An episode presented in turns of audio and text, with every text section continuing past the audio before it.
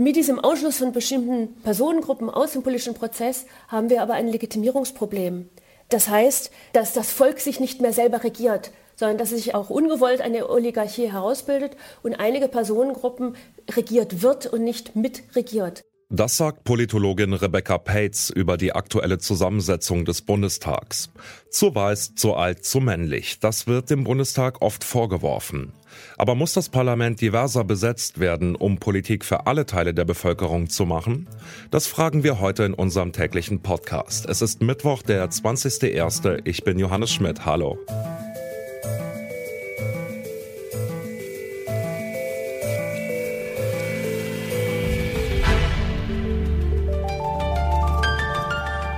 Zurück zum Thema.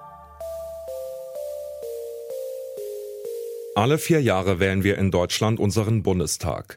Wir wählen also Vertreterinnen und Vertreter aus, die für uns politische Entscheidungen treffen. Betrachtet man die Mitglieder des Bundestages, fällt vor allem eines auf. Sie sind größtenteils weiß männlich, mittleren Alters und gebildet. Frauen, Menschen mit Migrationshintergrund oder Menschen ohne Universitätsabschluss sind deutlich weniger vertreten, auch im Vergleich zu ihrem Anteil in der Bevölkerung. So sind zum Beispiel etwa 50 Prozent der Menschen in Deutschland Frauen. Im Bundestag kommen Frauen laut Kirschners Volkshandbuch gerade mal auf einen Anteil von 30 Prozent. Aber wirkt sich das am Ende auch auf die Politik aus, die im Bundestag gemacht wird? Das habe ich Rebecca Pates gefragt. Sie ist Professorin für Politikwissenschaft an der Uni Leipzig. Wir sehen eine Repräsentationslücke das heißt, wir sehen einen großen Unterschied zwischen den Werten, die im Bundestag vertreten sind und den Themen, die dort besprochen werden und den Interessen der Bevölkerung. Ein klassisches Beispiel dafür ist die Frage der Migration. Äh, die durchschnittliche Bevölkerung ist sehr viel skeptischer, was Migration anbelangt, als die äh, Repräsentantinnen im Bundestag. Also insofern könnte man ähm, sagen, dass der Einzug der AfD in den Bundestag die Repräsentationslücke an der Stelle ein Stück weit verkleinert hat. Die ursprüngliche AfD hatte ja nicht kein Interesse daran, das Thema Migration aufzunehmen, sondern was passiert ist, ist, dass äh, bestimmte Figuren in den Bundestag eingetreten sind, als die AfD noch ganz andere Themen vertreten hat. Und diese Personen hatten jetzt die politische Intelligenz, äh, sich den Themen anzunehmen, denen sich kaum jemand sonst im Bundestag angenommen hat.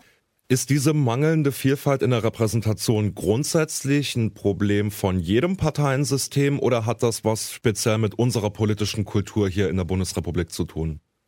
In fast allen Demokratien hat sich eine Akademisierung des politischen Personals herausgebildet.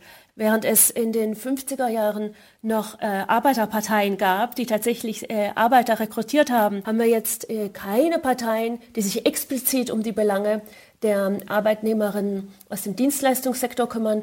Und das ist dasselbe in Großbritannien, in Amerika, in Dänemark als auch in Deutschland. Das ist einfach ein strukturelles Problem. Das heißt, die Interessen der Armen werden mit immer größerer Wahrscheinlichkeit nicht adäquat repräsentiert. Wenn wir dieses Beispiel jetzt mal aufgreifen wollen, also Menschen, die tendenziell weniger wohlhabend und weniger gebildet sind, wie könnten die denn von den Parteien dazu ermutigt werden, sich äh, stärker einzubringen, wenn wir mal bei dem Beispiel bleiben? Das, da muss sich was ganz Grundlegendes ändern. Also zum einen äh, liegt es natürlich daran, dass Leute angesprochen werden sollten, ob sie nicht Interesse hätten, an den Parteien äh, teilzunehmen. Und zum anderen müssten sie aber dann auch nicht nur einfach mitlaufen, sondern die Gelegenheit bekommen, äh, ihre politischen Interessen zu artikulieren. Gelingt es durch verschiedene Arten von Initiativen und durch eine verbesserte, gesteigerte Wahrnehmung für diese Dinge, mehr Menschen nochmal zu ermutigen, sich diesem System, diesem Repräsentationssystem zuzuwenden? Oder glauben Sie, dass in den nächsten Jahrzehnten dieses Parteien-Parlamentssystem massiv unter Druck kommen wird dadurch? Ich glaube letzteres. Ich glaube, äh, das Problem wird sich erstmal zuspitzen. Und äh, diese, diese ganz starke Dichotomisierung zwischen diese Personengruppen seien schlecht und der Rest der Bevölkerung sei gut, also diese Moralisierung der Politik, die auch einen Versuch darstellt, ärmere Personengruppen einzubinden, äh, wird uns nochmal auf die Füße fallen. Äh, und das heißt, wir brauchen eigentlich eine politische Kultur, in der die Diversität der Gesellschaft besser abgebildet wird. Und die Schritte, die bisher unternommen wurden, halte ich für momentan noch nicht besonders erfolgreich und nicht besonders sichtbar. Einseitige Repräsentation beginnt also dabei, wer sich in Parteien engagiert, meint Rebecca Pates. Das hat auch die Initiative Brand New Bundestag erkannt. Um das zu ändern, sucht sie gezielt nach jungen Menschen, die sich politisch engagieren wollen und unterstützt sie auf ihrem Weg in politische Ämter. Sie pushen aktuell Kandidatinnen und Kandidaten, die für Grüne oder SPD oder auch unabhängig in den Bundestag einziehen wollen.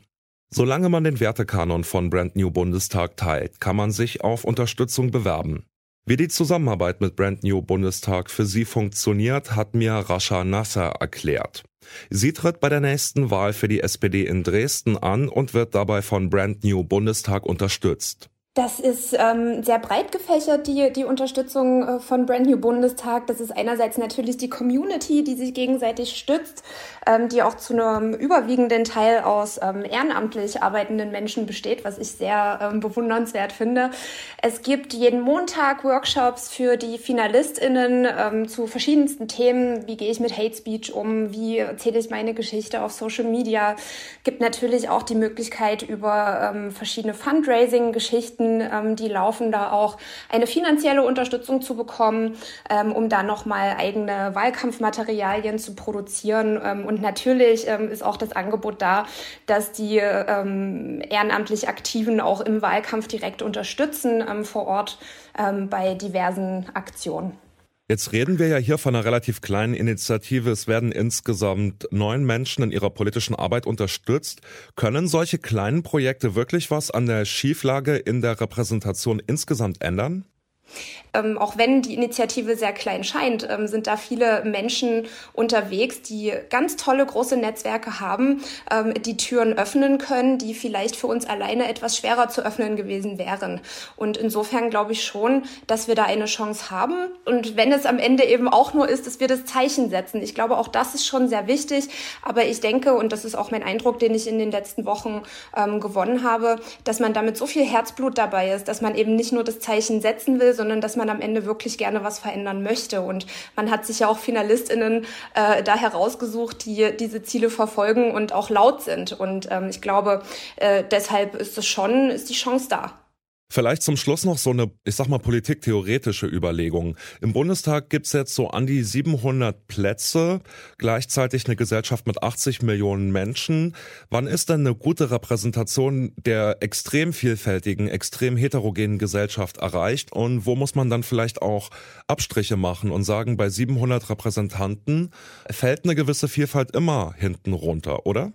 Das kommt natürlich auch ganz drauf an, wie die Parteien ihre Listen besetzen. Also ich glaube, dass auch die Parteien im 21. Jahrhundert ganz gut daran tun, ähm, sich auch diverser aufzustellen. Und ich glaube, dass wir jetzt in der Bundestagswahl das auch merken werden, dass die Listen ähm, bunter sind. Jetzt nicht nur was Menschen mit Migrationshintergrund angeht, auch ähm, Menschen aus Ostdeutschland, Frauen, junge Menschen unter 30. Es gibt ganz viele ähm, Leute, die sich neu auf den Weg machen, sich bewerben um eine, ähm, um ein Mandat, eine Kandidatur. Und ich glaube, glaube auch, dass die äh, Gruppen, die unterrepräsentiert sind, auch gut daran tun, ihr neu gewonnenes Selbstbewusstsein, was ich zumindest wahrnehme, auch zu nutzen und äh, ihren Platz da auch einzufordern. Es reicht eben nicht, dass äh, bei der SPD ein Karamba Diaby sitzt und bei den Grünen ein Cem Özdemir.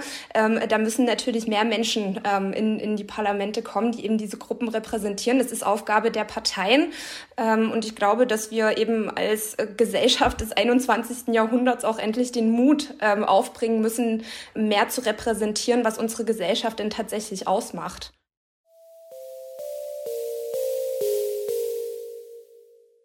Dass der Bundestag einseitig besetzt ist, führt also zu einer Repräsentationslücke, meint die Politologin Rebecca Pates. Die Positionen von Politikerinnen und Politikern im Bundestag entfernen sich von der Lebensrealität der Bevölkerung. Organisationen wie Brand New Bundestag könnten ein wichtiges Signal für mehr Diversität in der Politik sein, meint Rasha Nasser. Für die nächste Bundestagswahl kann der Verein allerdings nur neun Kandidatinnen und Kandidaten unterstützen, nicht besonders viel bei aktuell etwa 700 Abgeordneten.